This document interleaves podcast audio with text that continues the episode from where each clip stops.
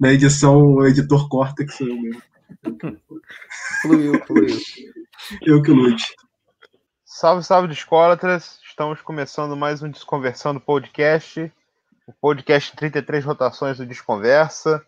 Pela Rádio Graviola e também pelo streaming. Eu sou o Lucas Vieira. Estou aqui com meus camaradas Vitor Silveira, William de Abreu e com o Ricardo Moraes da Tapecar para hoje falar da volta dessa gravadora, desse selo tão importante. Boa noite, pessoal. Boa noite, galera. Cada Boa. um em casa e bem acompanhado, né? É isso. isso aí. Boa noite. Tamo junto. Boa noite, Boa noite gente. Uma alegria aí voltar com a Tripcar e, enfim, poder conversar com vocês. Maravilha. Pra gente é uma honra ficar aqui por dentro hoje, saber um pouco dessa história, saber um pouco da volta, das novidades Vamos fazer aquele intervalo rapidinho e começar o nosso papo aqui.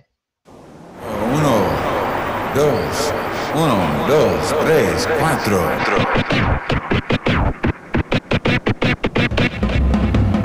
Desconversando podcast, podcast, podcast, podcast.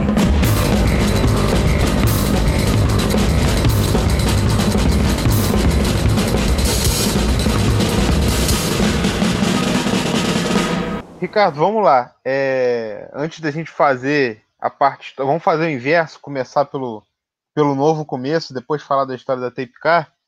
Como que, uhum. teve o início aí dessa volta? Como que foram. Quando que começaram os planos e, e como que é essa nova, esse novo retorno aí da, da Tape Car? É, a, a história é, já tem alguns anos é, de, de reuniões, né, que começamos. Na verdade, a gente demorou bastante para falar que estávamos de, de, volta de alguma maneira, né. É, todo o processo começa com a Rossana Gentil, né. É, ela é filha do Manolo, que é o fundador da é, da Tepcar.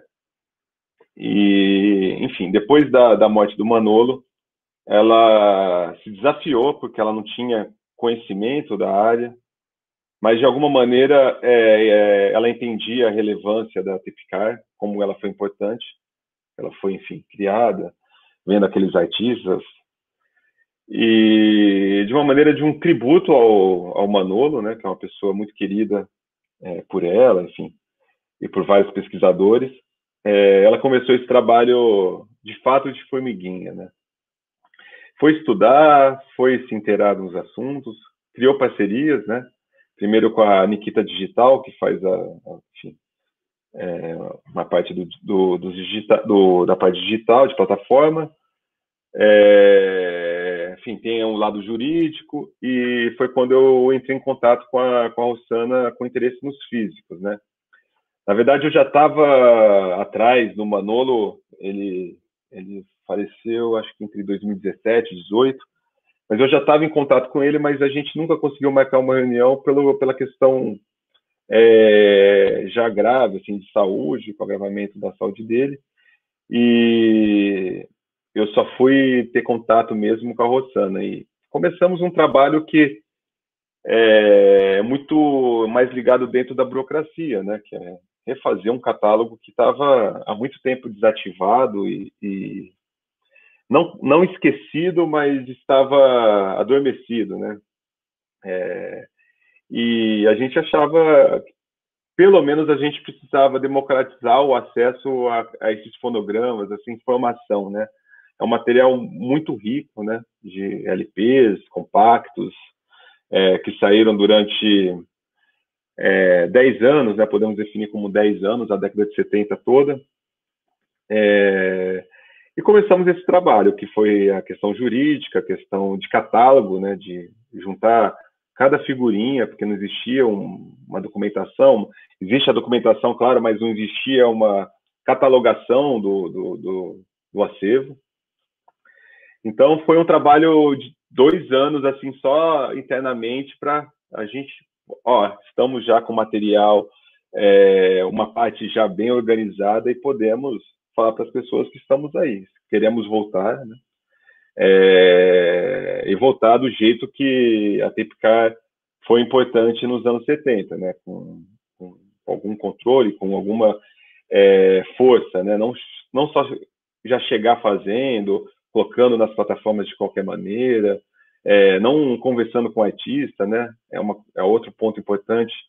É, aproxima, aproximação com os artistas que foram da TPK, enfim. É, e, e, é isso. É, depois desses dois anos, a gente se sente apto e estamos cada dia com uma novidade, né? Um processo acontecendo agora. Assim, para o mundo do, do, vinil, do CD, enfim, dos físicos, é, não é ainda uma novidade, mas uhum. é, pensando de ponto de vista de uma artista tão relevante e para um público muito jovem que conheceu ela é, recentemente, que a conheceu recentemente, a gente vai subir os quatro discos da Elza Soares, que saíram ah, pela TPK. É o Elza é... 74, né? Isso. Nos braços do samba, lição de vida e pilão mais raça. Exatamente. escutando aqui o MP3, mas agora eu vou escutar direitinho, oficialmente, lá nos streams. Exatamente, é. é. é. porque as cópias que existiam né, no YouTube, muita, eu não vou chamar de pirata, porque eu acho que não é o processo que o YouTube está tão acostumado pensando nesse tipo de música. A gente está falando mais de uma questão de fãs ou pesquisadores que sobem fonogramas, né, que não não estão ainda legalizados de alguma maneira, né? Mas vai, vai, subir agora é, nas plataformas oficiais, tudo direito, que é uma é, é, é muito relevante, não só para a TFK, mas para qualquer fã é, Delza Soares. Né? A gente está falando de um momento muito importante. Ela, ela tem é, a história, está vivendo né, o momento do Garrincha. É, ela tem, ela grava a música Malandro, né, que o, a composição de Jorge Aragão, né, jovem Jorge Aragão ainda antes de estourar no fundo de quintal. É, tem um Bom Dia Portela no primeiro disco. O disco de 74 é o mais bem sucedido, né, o mais bem vendido. Mas são discos que deveriam estar na plataforma para quem quer conhecer a Mulher do Fim do Mundo, né, quem conhece é mais jovem. É, tem que entender esse, esse, momento muito samba da, da, da, é, da Elsa. Né? A Elsa sai da Aldeon por tá descontente né? Com, com, com a gravadora. No, no, primeiro momento, a gravadora botava muita mão no disco, né? e, e depois é, deixa um pouco a Elsa de lado, né? Nessa época, 10 anos era já uma artista muito experiente, a gravadora estava atrás de outro tipo de movimento musical, e ela tem na Tepcar um processo de poder gravar os discos que ela gostaria, né? Então, é, com produção do Ed Lincoln, né, o, o, os discos, né, nome relevante, né, da, da, da música, né, é, o Lição de Vida tem participação também na, na orquestra do Paulo Moura. Enfim, é um processo, é um, são discos importantes que, dentro do mundo do vinil, eles pedem importância porque eles venderam, né? A gente tem essa curiosidade no mundo do disco, né? Sim. É, tem um, um, disco posterior que ela grava na CBS que, na, na minha opinião, é extremamente irregular, mas como ele não existe no mercado, ele é conhecido como uma pedra de ouro, né, da carreira da Elza Soares, né? A única coisa que ele tem de importante é que ele é raro. Isso de fato é, né? Lógico que tem boas músicas. A Elza Soares, ela é, lançou durante a sua carreira grandes discos, né? Então, os discos da Tape da Elza sofrem com esse problema, porque eles venderam bem, né? É um problema que na época deve ter sido ótimo, né? Sim, com certeza. Sim, mas ao mesmo tempo, esses discos são, são meio chatos de achar eles em bom estado. Você acha ele por aí, assim, num, preço razoável, mas nem sempre bonitinho. Isso que é legal, assim, é. vocês voltando, vai, a gente vai ter a chance de pegar o disco é, ali. É, né? é não, totalmente. Sim. Esses discos eram, eram discos populares, que a gente pode chamar, né? A Tipcar teve muito esse, esse lado, né, de ser uma gravadora popular. Ela não era uma gravadora de, é, de fonogramas obscuros, gravações é, raras, é, não, era uma gravadora, é o DNA da Tefkai. Se você pegar o catálogo dela, né, é uma gravadora extremamente popular, né, extremamente ligada à música negra. É, e também a, a, a, música do Norte e Nordeste, né, que ela tinha as parcerias com a gravação, gravava carimbó, enfim. É, o que conecta tudo, assim, acho que se a gente pensar o catálogo da TPK, né, nos mais de 300 lançamentos, o que conecta tudo é, é, é ser uma gravadora popular. Então, esses discos da, da, da Elsa são populares, eles vendiam, né? É, era um momento é, que o samba estava muito forte, né? A, a Clara a Clara estava vendendo o que nunca um, uma sambista tinha vendido, né? Na, na Odeon. Então é um momento muito importante do, do, do samba, né? Então esses discos tinham que estar para quem gosta de samba, quem valoriza o samba, esses discos precisavam estar nas plataformas, né? Agora a questão de relançamento deles, isso é um processo é, que mexe com outras outras questões, né? É, sim, sim. É só de ter a oportunidade de, de poder tentar por aí já é uma, uma é. coisa é. assim é, infelizmente, no mercado do disco, quando ele não está valorizado por uma faixa de valor, né? Ele não tem, as reedições não têm tanta procura, né? Por mais que você faça um trabalho melhor, uma, um corte diferente, ou, enfim, você tem que entregar muito, né? É, mas existe estudo para esses discos voltarem, né? De alguma maneira, é, com bônus, né? É, a questão do bônus é que os discos é, que saíram pela Descobertas, o Marcelo Fraz já utilizou os, os, bônus que são da Tepcar, né? Enfim. Isso era uma pergunta é... que eu ia te fazer. Você falou de que tá, catalogaram o, o, fizeram um catálogo né, do acervo. Sou bibliotecário, uhum. sou meio coisado com essas coisas. Vocês acharam muito material raro, assim, ou já sabiam que existia, coisa que pode vir à tona aí no futuro? Isso está rolando? a, a, a não, não, tem nada é, que não foi lançado, né? O material que a gente tem de documentado, de físico, de tudo, é, são fonogramas que foram editados, enfim, foram lançados, né? Não temos material inédito, pelo menos nesse, até esse momento não encontramos, né? Podemos encontrar. O que a Descobertas fez e que a gente tem vontade de, talvez em vinil também, é, utilizar esses fonogramas, é que tem uma coleção é, da TPK chamada 100 anos da música popular brasileira. Não sei se vocês conhecem. Sim, sim. Amo essa coleção, amo essa coleção.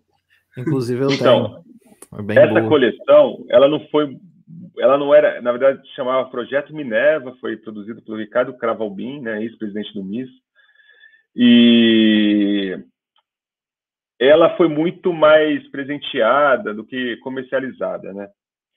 Então você até encontra ela em bom estado quando encontra, né? mas ela não teve uma tiragem muito grande. E, se eu não me engano, tem seis ou sete fonogramas é, da Elsa nesse, nesse compilado, que são oito discos, né, a coleção. Então, é, existe até uma expectativa e uma vontade, talvez, de lançar um EP um show completo, que é a é Elsa cantando ao vivo em 75, que é um momento que ela está com a voz é, muito boa. Ela grava, diz que foi Fui Por Aí, que é uma música que não é do repertório dela, né? Ela nunca gravou.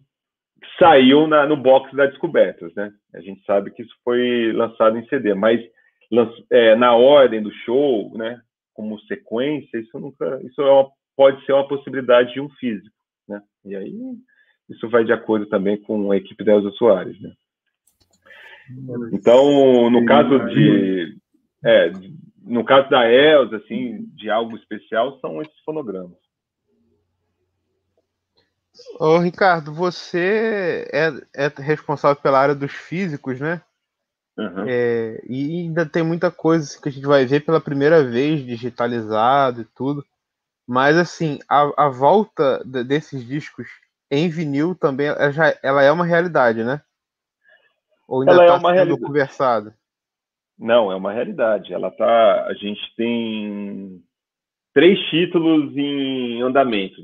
Enfim, que, que estão em processo de documentação para enfim, para fabricação, para os próximos passos. Mas tem três títulos que já estão é, em andamento, não, ainda não pode falar porque não está 100% uhum. sacramentado, fechado, mas tem, temos já três títulos, quem sabe chegando em breve a, na fábrica. Ah, muito legal. E como que vão ser esse, esses relançamentos de vocês? Vocês pretendem fazendo aquele padrão seguindo o disco original? Vocês pretendem trazer algum conteúdo novo, assim, que a gente estava aqui comentando sobre faixas de repente raras, mas, por exemplo, textos, algumas coisas diferentes assim, vão incluir nas edições? Quais são os planos que vocês já, já podem revelar? Não, com certeza, é... a partir do momento que tem um relançamento, é interessante você colocar um texto é, sobre aquele disco, né? É, às vezes a visão de um pesquisador em 2020 sobre aquele disco é relevante para quem vai comprar, né? Já sim, passou sim. tanto tempo e mostrar a importância daquele título, né? E tem discos que são pouco conhecidos, enfim, de artistas também é, que não tiveram carreira tão, tão longa. Então, com certeza, o material que a gente imagina que, que volte no físico, que volte com qualidade, né? que volte com a sonoridade é, melhor que a, que a, gente consiga, né? por mais questões técnicas ou não, mas é, ter uma boa qualidade, ter material que o colecionador tenha vontade de ter esse disco em casa e não ser mais uma, um lançamento, né? Porque lançar disco tem muita gente lançando, né? E, uhum. e no caso da Tape eu acho que tem muita tem muitos títulos que tem é, que o colecionador está ansioso, né? Para ter, enfim. Então isso é, é um ponto de partida, mas a gente não tem um modelo fixo de lançamento. Não, tem, não uhum. teremos, nesse primeiro momento, um padrão. Ah, clube de assinatura. Não teremos, nesse momento, um clube de assinatura. Não é, a ideia não é centralizar a nossa produção. Uma coisa que eu ia comentar, só, só pontuar, é que, pô, desde o início da sua fala aí, tu tá sempre falando, pô, a gente tá fazendo tudo estrategicamente, conversando tudo, conversando com os artistas. Então é certeza que vem, vem uma coisa maneira por aí, bem pensada e bem, bem estruturada. é, pois é, assim, tem. Confiança. É, tem, tem questões também é, de fazer com cuidado com o artista, de ter um, um, uma relação próxima, né? Porque o, o, que mais acontece é, principalmente selo lá, lá fora, é de lançar sem pagar direitos é, autorais, é, sem procurar o produtor fonográfico, né? Então, nós somos uma empresa brasileira, né? E lançamos basicamente música brasileira, além do catálogo internacional que tinha. Então, temos né, conversar com esses artistas ou com os familiares, né? Então, uma conversa é, de fato, não dá para sair produzindo como alguns selos é, já fizeram um dia, né? É, com certeza, não é importante. é não é respeitoso com o artista, de certa forma, né? Não. E aproveitando esse comentário seu, você falou do, do, dos lançamentos internacionais, ah, os álbuns da, da Motown e da Tanla que, que foram lançados no Brasil, vocês pretendem fazer algo com eles também? Eles vão ficar de fora nessa fase nova? Como é isso? É, nesse, nesse, primeiro, nesse primeiro passo, assim, é, são fonogramas que, enfim, é, não, não, são, nunca foram da Tepcar, na verdade ela licenciava, fabricava e distribuía no Brasil. É, e antes mesmo da, da Tepcar é, para essa fabricação e fechar, ela já não tinha mais o contrato com a Tepcar, né, com a Motal e com outros selos. Se você reparar, os, os, discos do final dos anos 70 da, da Motal é, já, já são fabricados pela Top Tape, né, que era a nossa muita gente confunde, pensa que é a mesma coisa, mas eram empresas diferentes. A Top Tape é do ex-dono da Rosenblit, que tinha o anteriormente o licenciamento da Motal. Os primeiros discos da Motal no Brasil saíram pela Rosenblit, depois ele vai para a Ebral, a Ebral já tem como sócio o Manolo, ele começa ali, né, a sociedade, e depois a, sai para a Tepicar a, a Motal, e depois a Motal termina na Top Tape, né.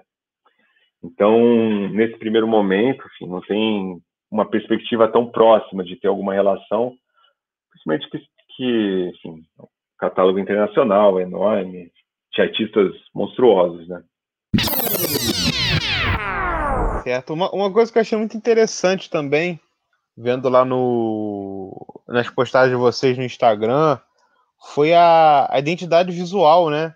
Achei muito interessante que vocês mantiveram assim praticamente intacto, o cachorrão lá com, aquele, com aquela bigorna, e, e fizeram uhum. um trabalho muito bacana com, com o estúdio. Queria que você falasse um pouco para a gente também como é que foi esse processo, Como é que as coisas foram pensadas? Conta pra gente aí. É, isso foi uma. É curioso, assim. Eu, eu, não, eu não sou da família do, do, do Manolo, mas eu tenho uma relação. Criei uma relação de afeto, assim, como se fosse da família com a Rossana, né, que é a proprietária da, da, da. E, e, um dos pontos, assim, a gente não queria mudar a identidade que é, não sei se é para a gente que é, tem totalmente uma relação de afeto com, com, com selo, assim, mas eu acho que o, o cachorro marcou época, né? Para quem coleciona disco, é, o Bulldog da Tepicar, qualquer colecionador conhece, né? Assim, porque estava nesses discos ou super vendáveis da, da da Motal, ou estava no disco da Beth Carvalho. Então, é, uma, a memória afetiva é muito grande sobre esse, sobre esse cachorro, né? Então, a gente queria manter o Bulldog, né? Ah, vamos fazer camiseta do Bulldog. Então, quando é, a Joá foi a, o estúdio que foi contratado, é, a, a, gente queria manter o cachorro, a gente não queria virar uma gravadora 2000 e, com cara totalmente de 2020, né? Lógico que a gente queria fazer uma atualização da marca, mas a, é, a gente tinha uma história, né? Tinha Sim, uma, isso para mim história. foi um grande acerto. É, é para mim também. Se você vê a logo nossa, né, o TC, é, é a mesma logo, ela só foi redesenhada. O, o cachorro é o mesmo, ele foi só ele foi redesenhado. A única coisa que mudou é o escrito tape car, que é, que é inédito, né, dessa maneira, né, com essa fonte. Sim. Ele teve um outro momento que ele era meio itálico, teve uma fase que ele ficava dentro de uma caixa, e agora ele tem esse, é, essa, essa letra que, enfim, remete até a uma fonte dos anos 70 também, não é uma fonte. Lógico, tem muito. É, é, lembra algumas coisas já de 2020, porque tem essa sempre essa releitura né, do que já existiu, mas é uma, é uma letra, é uma fonte que lembra também o, o momento. Então, a, a, ideia era não mudar, era organizar as cores, as coisas que a gente ia utilizar, enfim, aquele trabalho é, de marketing para utilizar no marketing digital, mas sem, sem sair fazendo grandes mudanças. Então, acho que foi interessante e também estamos felizes aí com, com o processo. Muito bom. Vamos falar agora um pouco do, do acervo de alguns artistas, alguns álbuns marcantes da música brasileira que, que foram lançados pela Tapecar. Uhum. É, a gente for olhar assim, pelo menos pela, pela, pelo guia aqui do Discogs, a gente tem disco do Bebeto, várias coisas da Beth Carvalho, Xangô da Mangueira, Elza Soares, alguns discos da fase final dos Novos Baianos. É, basicamente tudo isso a gente vai poder ouvir de novo com qualidade na, na, nos streams e possivelmente em vinil também? Não, com certeza. Esses títulos é, são prioritários, né? Novos Baianos, né? enfim. São dois discos é, interessantes, uma fase um pouco diferente do, do que vinha antes. Sim. É, já sem Moraes, né? Mas ainda com uma produção muito ligada a carnaval, né? É, mas são discos, o Caia na Estrada Perigas é super interessante, a faixa é interessante. Petróleo é Nosso, né? Tem um compacto. Esses discos são prioritários. A Beth Carvalho também. É... A questão do físico digital, acho que vai ser consequência. Quando entrar no digital, a gente vai começar a pensar no físico, né? Só uhum. falando em catálogo do que já que já é, está no ar, assim, é, o Ronaldo Adriano foi o primeiro artista da Tepcar a ter voltado não sei se vocês conhecem, é um cantor romântico, fez muito sucesso no Norte e Nordeste. É, é o artista que mais gravou LPs na Tepcar, se não me engano, são seis LPs. E ele foi o primeiro artista a ter os discos disponíveis nas plataformas, né? Spotify, Deezer. É, o segundo é o Zé Soares, que entra agora. E na, no mês que vem a gente tem um terceiro artista, então, é, todos esses artistas lançaram muitos discos da Tepcar. Né? Não, não foi um ou dois títulos, né?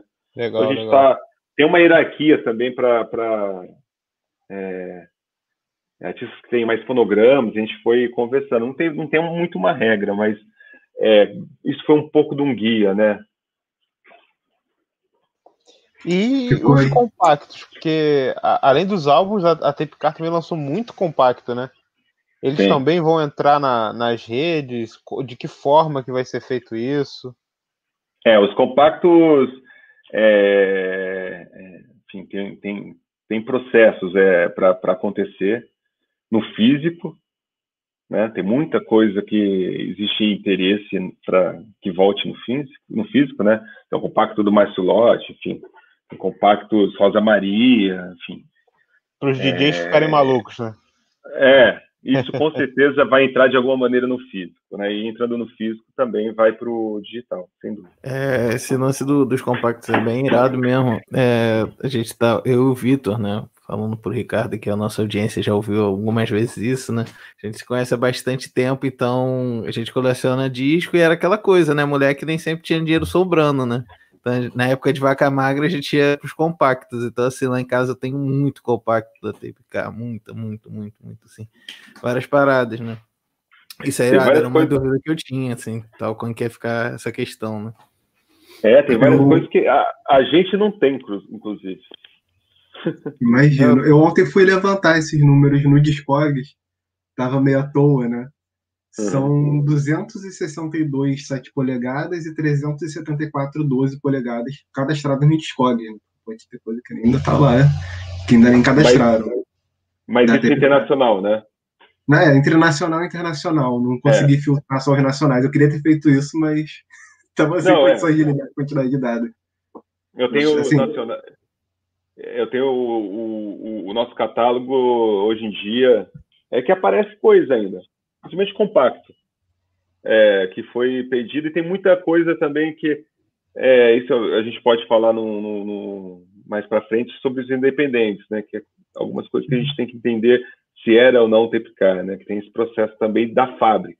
A Sim, fábrica da sim. TPK era uma coisa, o selo é outra, né? E a fábrica era muito forte, muito grande, muito poderosa, mais do que o selo, assim, né? Ele fabricava para todo mundo. É, Então é interessante. Mas hoje em dia a gente tem catalogado entre compactos e LPs. É, não, é, não, não tem um número fechado porque acabei de pegar mais algumas coisas recentemente esse ano. Mas por volta de 400 LPs e compactos nacionais, né? Muito bom, Muito bom. Quem tá Esse número que eu internacional vai peguei muito. é. Se, ju- se juntar internacional, o negócio vai longe. Aí, É, pois é. Esse número que eu peguei foi só do, do selo. Do, da É. fábrica eu dei uma olhada também, mas era tanta coisa que eu pensei, ah, não, agora não. mas eu lembro que Antônio Adolfo gravou, é, pensou na fábrica.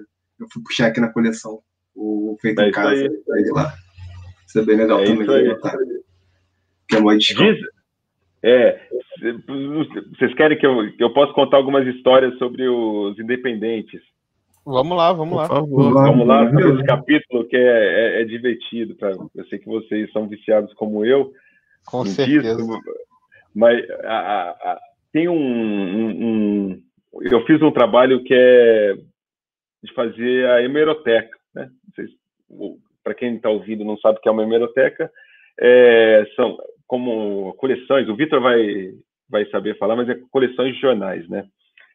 É, como se fosse isso, né? Biblioteca dos jornais. E a gente fez a hemeroteca da Tapecar toda. E fazer hemeroteca é, é simplesmente ir atrás de todos os é, todas as matérias que falaram da Tapecar nos anos 70, é, que saíram em jornais do Brasil inteiro, não é só no Globo, Jornal do Brasil. E antigamente o Rio de Janeiro tinha 10, 15 jornais, não é igual o, que ficou, né? Então a gente foi pe- pegando matérias, né? E, e dentro disso a gente chegou algumas informações, é, desde que o Antônio Adolfo, é, querendo para ele é, a tutela do início da, do Independente no Brasil, né? E aí ele fala que ele que levou o Tim Maia para a fábrica, né? Porque se vocês é, porque o Antônio Adolfo ele estava é, fazendo alguma produção para ter agora eu tenho que lembrar é tanta coisa informação mas eu ele estava fazendo alguma coisa para Tepicar eu acho que ele quase gravou um disco no selo. Tem alguma tem uma matéria que, tá, que fala que ele está produzindo para o selo. Então ele estava muito em contato com a fábrica e ele apresenta. Então todos os seromas não sei se todos não vou falar todos porque eu não, não tenho isso mas todos os racional foram, 1 e 2 foram feitos lá. O Tim Maia inglês é fabricado lá. Tudo isso foi fabricado na Tepcar. Ah, O, o selo do, do Antônio Adolfo era prensado lá. O disco do Luiz Henrique, que custa um apartamento, foi fabricado lá.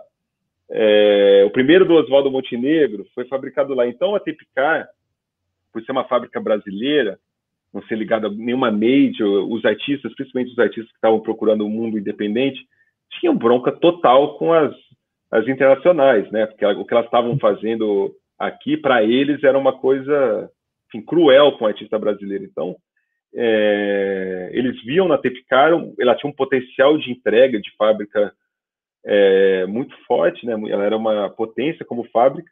Então, se você procurar um disco independente entre 74 e 81, assim, grande chance mesmo que você, quase tudo é Tepcar. Então, por isso que o Antônio Adolfo foi lá, o Seroma saiu lá da, do Tim Maia, os discos da Seroma. Então é bem interessante. E aí a gente fica sempre, ah, esse disco, Damião Experiência, fabricou lá. Aí, enfim, as pessoas entram em contato, tentando licenciar, porque vê a fabricação lá, né? Muitos desses artistas desapareceram, tem dificuldade para encontrar família, e as pessoas pensam que pode, pode licenciar. Então, isso são problemas, não problemas, mas isso a gente passa o tempo todo, né? É, discos que foram apenas fabricados, né? Estão lá, tá, Guilherme Moreira, Rua, tal, mas a, a Tepcar não tem a, não é a produtora fonográfica, não tem direito sobre isso. Então é, é bem interessante, mas eu brinco que a Tepcar foi a, era- foi a casa dos independentes do Brasil, onde tudo começou. Ricardo, e a, a, a fábrica da, da Tape Car não, não vai voltar, né? Acredito que, que o maquinário não, não exista mais. Como, É. como que é essa situação? A, a fábrica ela, ela está lá ainda. Ah, ainda tem desativado, mas ainda existe. Ela está lá. Eu Então, não então acho que a gente pode pensar para o futuro, né? Ter esperança. Chegar Será? com os WD-40 lá, com os paninhos, negócio, com mais fita, né? E a gente desenrola uns pedaços de fio, vamos ver o que, que sai disso aí, mano. Vamos embora lá para Bom Sucesso. A fábrica, o o prédio, né? O maquinário, acredito que a Continental, que era proprietária, deve ter dado fim nisso, né? Mas o prédio está lá. Ricardo, agora vamos falar um pouquinho da, da história da Tape Car, como que ela começou lá atrás. Ela atravessou a década de 70 inteiro, né? Chegou ao final em 80, comecinho, né? 81, talvez. Conta pra gente o, o que, que você destaca de, de importante nesse período, nessa primeira, dizer, essa primeira encarnação da Tape Car. É, a, a, a, Tepcar começa justamente com, com esse nome, né? Não, não é Tepcar à, à toa. Ela, é uma, ela começa como uma empresa de cartucho, né? De para carro, que era a grande novidade da época. Ela era uma fábrica de cartuchos. Os de oito, oito faixas, né? É. E aí tem vários cartuchos também super raros que servem para Tepcar, mas é, da RCA, de outras produtoras é, fonográficas. Mas ela fabricava cartucho é, até 69, por aí. Depois começou a fazer cassete já. E, bom, resumindo bem a história. E aí em 70 ela começa a, fabricar disco. Fabricar disco não. Em 70 ela, ela começa o selo Tapecar como escrito, mas ela fabrica ainda no, no primeiro semestre é, em outras fábricas. A prensa tá che chega no final de 70, as prensas. E aí no final de 70 começa a fabricação dos discos, mas ainda motal, internacional, não tem na- nada nacional. É, aí na virada dos 70 para 71 começa é, o selo como, como um selo mesmo, né? Um selo fonográfico. E aí já existem algumas coletâneas que, que saem. O Tom Dito já é de 71. O, o Luiz Carlos Vinhas tem o primeiro sucesso, que é o Capim Gordura. Vende muito, muito mesmo esse compacto. Talvez seja um dos compactos nacionais mais fáceis de achar em sebo. Vendeu muito, assim, velho. Ele, Esse ficava entre aparece bastante mesmo. Ele ficou entre ele ficou entre os mais vendidos da semana, sei lá, vendeu 50 mil cópias, foi uma coisa relevante, assim, foi o- os, os primeiros passos dela como, como selo. É, os Batucajés também, os originais do samba chegou a lançar um compacto, O Ruban, do Rubinho Maro Assunção, tem um compacto. A Sônia Santos lançou um compacto, dois compactos. Aí tem o Tempo 7, também compacto. Tape 4, compacto. Compacto do Tom Dito, muito, muito, compacto. E o disco Obrigado Corcovado do, é, do Tom Dito, né? Tem a turma do Ganzá também, que é uma, uma já é uma junção, junção de sambistas, né? Que, é, esse processo são discos que saem entre 71 e, e e 72, né? E o grande, assim, o grande momento é quando a Beth Carvalho sai da Odeon e, e, e vai para a Tepcar, que ela lança três discos fundamentais da história do samba e da música brasileira, né? Com certeza. Quando ela vira a Beth Carvalho que a gente conhece, né? Ela vira sambista é, na Tepcar, que ela, é. é. ela, na, na Odeon ela tem um disco já ainda muito ligado com a questão do festival, que ela tinha feito sucesso com com a dança. É, né, grava Sentinela do Milton, enfim, é, um, é um disco já ainda muito MPB, e os três discos da, da Tipcar, assim, é um absurdo, né? Assim, ó, o uhum. Nelson Cavaquinho tocando, ela dá a luz ao Nelson Cavaquinho, né? Uma, ela, ela grava 1800 Colinas, né? Do Graciano Salgueiro, que também grava depois no, na Tipcar. O Canto para um Novo Dia é um, é um marco, assim, né?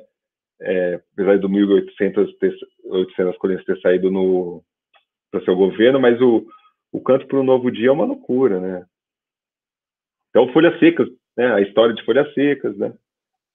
Que tem a, a, a, famosa fofoca, né? Que o César Camargo Mariano que está fazendo disco, né? Vocês conhecem uhum. essa história? É a história com o Elis, não é? É. Que ele Mas tá, vale ele tá... contar aí, conta aí. É, que ele, é, esse disco está sendo feito, é, é arranjo e regência do César Camargo, ele mostra para Elis a música e a Elis fala assim, não, eu que vou gravar essa música, entra no estúdio, grava e lança na frente da, da Beth, né? Dá aquela é... rasteira. Exatamente. Caraca. É, nessa época era time grande, né? Ninguém tinha. É, não tem como, né? pô. Todo mundo. Era, a indústria era muito forte e a competição era muito forte, né? É, enfim, a Beth ficou chateada porque a Beth 73 não era a Beth Carvalho que a gente, né, a gente ninguém, não era, ela tinha feito anda, sucesso com Andança, mas o disco do Aldeon não tinha vendido sim, sim. É, quase nada, então ela não era uma artista, enfim, do tamanho de uma Elis Regina, né? Mas mesmo assim ela, ela continua com esse trabalho muito forte, né, com, com, com a turma, vamos dizer, o, o, padrão de samba, né, grava com o Dino Sete Cordas, o César, pai do Paulinho, e aí é quando a gravadora vai criando esse esse braço muito forte do samba, né? Que além de lançar Motal, ela se complementa com o que é feito de música negra no Brasil, né? Que é o samba, né? né? Assim, por mais que venha o movimento Black Hill, enfim, não sei se a gente precisa chamar de movimento, mas vem as bandas, as gravadoras se, como fala, se é, principalmente as internacionais utilizam esse, esse movimento para ter crescimento dentro de uma, de uma indústria. Mas o, a Tepicar vai atrás do, do, samba, né? Então vem Elza Soares, da Odeon, vem o Noite Ilustrada também da, da Odeon, é, grava o Xangô da Mangueira, grava o Candeia, que estava na equipe, que era sim, outro selo super importante. O Candeia ganha, é, ele, ele fica só um ano, mas ele produz na, na, na, na Tepicar, ele faz dois discos super importantes para a história é, dos anos 70, ele grava o Quilombo, João Bassan, né, é, com, como se chama, o mestre, o mestre Darcy, né, enfim, é um disco incrível pra, de jongo e capoeira. Ele grava também um disco de candomblé do Lázaro, produz, né? É o momento que o Candeia está fazendo a Quilombo, né? Está criando um Grêmio Recreativo, extremamente político, né? De, sobre a questão racial no país, é um, vou chamar de pioneirismo, mas é um momento muito importante. Então a gravadora, ela de alguma maneira, ela foi ocupando esse espaço, né, do samba e de selos é, como a gravação que fazia coisa de Pará, de Carimbó, e os cantores românticos, né, que são um pouco esquecidos dentro do mundo do disco, mas o Bartol Galeno vendia disco como ninguém. Igual Rabo, né? da... o Baitô Galeno era um dos artistas que mais vendia disco no norte e nordeste do Brasil. A região norte e nordeste ele ficava entre os primeiros, então vendeu muito o disco do Baitô Galeno, tocava muito na rádio. Se você colocar, faz, bota no YouTube aí Baitô Galeno, os discos da Típica, é tudo, várias, tem vários fonogramas com mais de 5, 10 milhões de visualizações. Então ele é, é muito forte, né, cara? É uma é. coisa que sempre foi, né? Até nos dias de hoje, assim, tu vê artista do norte lá, nordeste e tal, a galera é muito, muito vidrada na parada, né? A gente fica muito. nessa coisa aqui muito do eixo, né? Ah, não, não sei o que. Pô, os caras estão muito à frente lá da parada, né? Nisso de sucesso. É? Brincava que ele era o Roberto Carlos, enfim, é, da região. E o, o, eu acho que o que liga toda essa trajetória, assim, eu não sei se o Manolo tinha é, certeza disso, e, mas ele abre muito espaço, né? Tem uma, figuras importantes como o produtor José Xavier, que produzia esses discos. É, tem nomes que, que o próprio Ed Lincoln, né, que, que produziu muita coisa para a Tepcar. Mas tem um momento que ela é, vai se relacionando de uma maneira assim simbólica, né, com, com samba. É, tem um tem um disco do Gumarota que é super raro, né? Tem o Wilson das Neves tocando, a turma toda, mas grava Zuzuca, Velha da Portela, tem as gravações do Wilson Moreira, dessa turma jovem, né? É... Tem os discos de forró que são normalmente produzidos pelo Oséias Lopes e pelo Baixinho é, Calixto. Aí tem vários discos de forró também. Então, acho que o que conecta, né? Que eu falei lá atrás, o que conecta é, a, a Tepicara aos, é, esses fonogramas é a questão do popular. Nenhuma dessas músicas é, desses discos não eram é, popular no sentido de ter alguma relação muito forte do que movimentos que estão acontecendo naquele momento, né? Que estão fortes, né? Não, é, é o Brasil sempre, né? Acho que poderia é, dizer isso. Pois é. Então é, é, o que conecta todos esses, esses artistas. Mas ela foi uma, é uma gravadora muito ligada ainda no DNA dela ao samba e a questão da Motal, né? Que lançava todo mundo, né? E tinha uma parceria muito boa com a Som Livre, então os fonogramas saíam em trilha sonora da Globo. Aí, poxa, isso estourava de vender compacto da Tepcar, né? Que saía a música na, na, na novela e a Tepcar lançava em compacto. Aí dia infinito, né? E, inclusive tem compacto do Marvin Gaye que só saiu no Brasil. Um comentáriozinho nisso que a gente tá falando, né? De muita música black, né? Tanto black no sentido soul tal, samba. E eu tava dando um bisu aqui também, tem Lia de Itamaracá, né? Saiu o primeirão dela, o 77. Também tem a Georgette, né? Aqueles dois primeiros dela, que é um disco que a galera avisa demais, né? Os DJs para ampliar essas coisas tudo, né? Isso é irado, né? Sempre foi uma coisa galgada no, no popular, né? De, de, origem afro e etc, né? Isso é maneiro. E esse lance do compacto é muito legal também, né? Pode era até uma estratégia também, né? Assim, porque o preço, o custo era bem mais baixo, saía na novela, estourava, irmão, prensa aí, ó, e bota na praça, né? Então, assim, tu vê que é, os, é. os compactos já tá PK, todos assim, é uma coisa que era, devia ser aquele da feijoada, do aniversário, porque todos são escritos, né? Rabiscadinho, tu vê que foi ouvido, reouvido demais, né? Os discos, né, cara? Tem um, um, livro muito interessante, que eu, infelizmente aqui eu não, não vou, não tô com ele na mão aqui para lembrar. Acho que ele chama Telenovelas, né? É isso o nome? É um, é um, livro que foi feito há uns 10 anos atrás, uma pesquisa muito interessante. São dois escritores, fugiu o nome agora, que é sobre todas as trilhas da, não só da Globo, né, mas principalmente da Globo. Ele fala um pouquinho antes da Globo, mas depois da, da, do momento Philips, depois já são livres.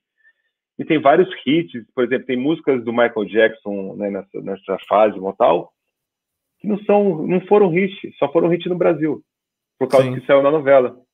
Então tinha isso de que a novela tinha um potencial tão grande de criar o hit. Então tem músicas que saíram na novela da, dessa fase do Mortal que só no Brasil ficou nos primeiros lugares da, da, da rádio, enfim, que vendeu como água. É tipo lado B em alguns no, no resto do mundo. E aqui, porra, é um, virava um hino, porque Aí tem vários né? processos. A gente está falando também de um Brasil de, do, dos anos 70 que vem é, depois da, da, do baile da pesada do Ademir Lemos do Big Boy, né? Big Boy era uma cabeça super pensante na mundial, é, depois fez programas em, em, outras rádios, mas um, um, uma cabeça pensante do Brasil, não só do Rio de Janeiro, né? Que eles, o programa era retransmitido no Brasil todo, de, de cultura, de modos, de costumes, e, e a partir do, do, do baile da pesada, enfim, ele faz em vários lugares, tem um momento dos bailes no Canecão, e quando os bailes se ocupam no, em várias áreas da região, sai do centro, né? quem, quem cria um novo, um novo protagonista na música, né? Que é o DJ. Sim. E, e aí a gente tem a Soul Grand Prix, tem a, Fura, a, própria Furacão, que depois vira uma outra coisa, surge nessa época. É, tem todas essas equipes de som e esses DJs que eles escolhem, né? O que eles tocavam no baile era 10 mil pessoas cantando. E se isso aparecia na novela, e, os, e o, o, o João Araújo era ligado, o André Midanino era ligado, ninguém era bobo, né? Sim. Aí pá, tocava no baile, não sei o que. Era, era um movimento muito forte, né? Era, era uma novidade, né? Esse movimento de descentralizar, né? Que a música era muito centralizada né? dentro de uma classe média, de quem era detentora do poder, né? De, de lançar, né? Ela, ela, ela continuou poderosa, mas ela, além de ter usufruído, ela foi, é, ela potencializou esses movimentos, né? Sim. Então, poxa, foi. Só trazendo aqui o, o nome do livro é Teletema, a história Teletema. da música popular através da teledramaturgia brasileira. Claro. É, Guilherme Bryan e Vila Vicente vai estar lá no nosso site um, um linkzinho para algum acesso ao livro, quem quiser comprar alguma coisa. Ah, que legal. É, é um livro que eu acho que para quem quem gosta assim é, de música vale a pena. E o nome é, é, é faz todo sentido porque é. o nome é, é a música do Antônio Adolfo, né? esse nome. Esse nome é super simbólico porque essa, é, essa música Teletema foi feita a primeira trilha original, porque as trilhas sonoras da, nos anos 60 elas eram compilados ou é, discos extremamente ligados à orquestra, né, de pano de fundo. As novelas eram mais carregadas, principalmente na Globo, né. Que é... E aí a novela que muda todo esse paradigma, né, são duas, na verdade, que elas surgem é, Beto Rockefeller, né, que é na concorrente, e a Globo lança em seguida Véu de Noiva. Mas a trilha original, a primeira trilha pensada, foi Véu de Noiva, que sai a música do Tibério e do Tibério Gaspar e Antônio Adolfo, chamado Teletema, né? Acho que o, o livro é, o nome, além do nome ser sugestivo, né? E além disso, aproveitando aqui a audiência, quem ainda não ouviu, ouça, temos um episódio sobre trilhas de novela é. que gravamos com o André Buda. Tem uma história interessante que eu não contei, uhum. que o Bezerra da Silva ele era um ritmista, né? Na época falavam da Beth Carvalho, né? E ele lança os dois primeiros discos também na Tepcar, ainda chamado Rei do Coco. Ele tinha feito aquelas parcerias com, com o Jackson do Pandeiro. Ele tinha lançado, se não me engano, só um compacto em 69. E, e os dois primeiros discos do Bezerra, extremamente raros, é, saíram na, na, na Tepcar. Esses são uhum. grande, bom assim, bom mesmo. A, a TPK fazia muito essas coletâneas e botava um monte de gente para gravar. Né? Misturava falei, a turma toda, né? É, eu falei de Cro, de Cro, ninguém sabia quem era o de Cro, né? Uhum. É, porque assim, os nomes grandes da TPK e do samba, né? Samba era Bete Cavalho, Candeia, Gilson de Souza, Elzo Soares, Noite Ilustrada, Zé Di, de São Paulo, vendeu bem né? Independência uhum. ou Morte. Elza, Elza eu já falei, né? E esses eram os nomes, né? Junto com o Xangô da Mangueira, o Mano Décio também lançou disco lá. Isso. E, e, a gente tem esse, esse, esses outros é, é, nomes, né? Que eram ligados uhum. ao, aos partideiros do Plá, o Olé do Partido Alto, que são sambistas tipo o, o de Croc, enfim, tá? é, começando a carreira, né? O próprio Jorge Aragão lança compacto, né? Ainda antes de ser o Jorge Aragão também, né? Jorge lança o compacto em 78, com cabelo pichain, é um compacto super raro também. Que é raríssimo e tem a é. melhor versão de cabelo pichain, que é uma coisa toda funkeada, soulzona, assim, totalmente Exatamente. diferente do que ele regravou depois, né? É bom... Esse é enjoado, é difícil de achar. Esse é super difícil de achar. Só no Japão tem esse aí. Esse aí, é, exatamente, as cópias que, que, que, estavam no Brasil já foram. Mas enfim, tem, esses, é, tem essa particularidade de dar muita, muito espaço e muita coletânea, porque às vezes dava certo uma faixa, entrava nessas coletâneas e ia, né? Isso vendia também, né? Você Vendia, gravava vendia uma né? composição. Porque, na verdade, o Brasil, né, né, nessa, assim, na década de 70, ainda não tinha tanto essa cultura do álbum, né? A coletânea sempre foi muito atrativa, né? Exatamente. Barata, né? É. Você vê aquele custo-benefício, ali, pô. né? É, vou comprar um disco que tem, tem vários artistas juntos. Não, e, enfim, a questão social é, é importante, né? A gente não pode esquecer. De É forma um país que não tem. As pessoas não têm grana, né? É, então, para você comprar um, um, um disco, era difícil já naquela época. Você tinha que comprar um compacto, comprar uma coletânea. E aí você comprava a coletânea, aí você ia lá, comprava o Partido em Cinco. O Partido em Cinco tem Casquinha, cara, um nome importante, Sim. né? Morreu há Sim. pouco tempo, é, ligado ao universo da, da Portela. Tem o Anésio, fazia vários sambas. Tem o Candeia também, é ligado à Portela, depois do Quilombo. Que, né? Tem o Velha da Portela, que é da. né? Mas tem o Wilson Moreira, o Wilson Alicate. Então, essas coletâneas é, são nomes importantes para o universo do samba, né? Porque isso era para o universo do samba, né? Sim, sim. Completamente. Sim. Que é, é o que você já comentou, mas acho que é, que é fantástico de frisar de como que a, que a, que a, que a Tape K valorizou esses artistas do samba, muitos deles que ainda nem eram conhecidos, né? O próprio caso do, do Jorge Aragão, acho que é um, a Beth Carvalho começando, tudo isso. É, e tem uma coisa que a gente, a gente não falou ainda, que era a força do, do carnaval, né? Não que ele deixou de ser forte. Sim, É, mas o, o, o, o- a música que porque tinha o samba de terreiro que era o, tinha o samba do mediano né? Era uma outra cultura e tinha o samba enredo né? Propriamente dito. E o, sa- o samba de mediano fazia sucesso também né? E, e esse samba não tinha dono né? Era, era daquela comunidade aquele, aquela escola né então o que acontecia era que todas as gravadoras iam, iam atrás de intérpretes para gravar esses sambas né que era é, os partideiros do Plá mesmo tem um disco que é quase todo assim, né? Era, é, é- é o Tem Capoeira, né? Tem o Lendas do Abaeté, que é samba enredo da, da Mangueira, tem Capoeira é um samba de Mediano. É, e aí intercala com compositores novos, tipo Delcio Carvalho, né? Depois Sacramento uma parceria com, com a Ivone Lara histórica, né? Enfim, é, são músicas que estavam sendo cantadas pelo povo e mereciam, e as gravadoras procuravam, não só tipicar, né, mas procuravam intérpretes, né? E os nomes, é, normalmente, os grandes nomes ficavam, né, como, como sempre, com as grandes, né, com as bases, né? Apesar da Tipicar ter tido essa capacidade de ter reunido um nome, um time de primeira, assim, nível, assim, na, de MPB de samba nesse, nesse processo de Elza, Beth, etc. sim, sim. Ricardo, a gente quer agradecer muito a sua presença, você ter vindo fazer esse papo maravilhoso com a gente, registrar aqui essa história, essa nova história da TPK. Muito obrigado. Queria que você fizesse a divulgação de que a galera pode ficar por dentro das notícias, das novidades sobre a TPK. Fala pra gente aí. Então, é, é, vocês podem encontrar mais informações da TPK no nosso Instagram, né? Que é TPKBR. É, os próximos passos é Spotify, YouTube. né, Estamos começando a aparecer, enfim, para o público.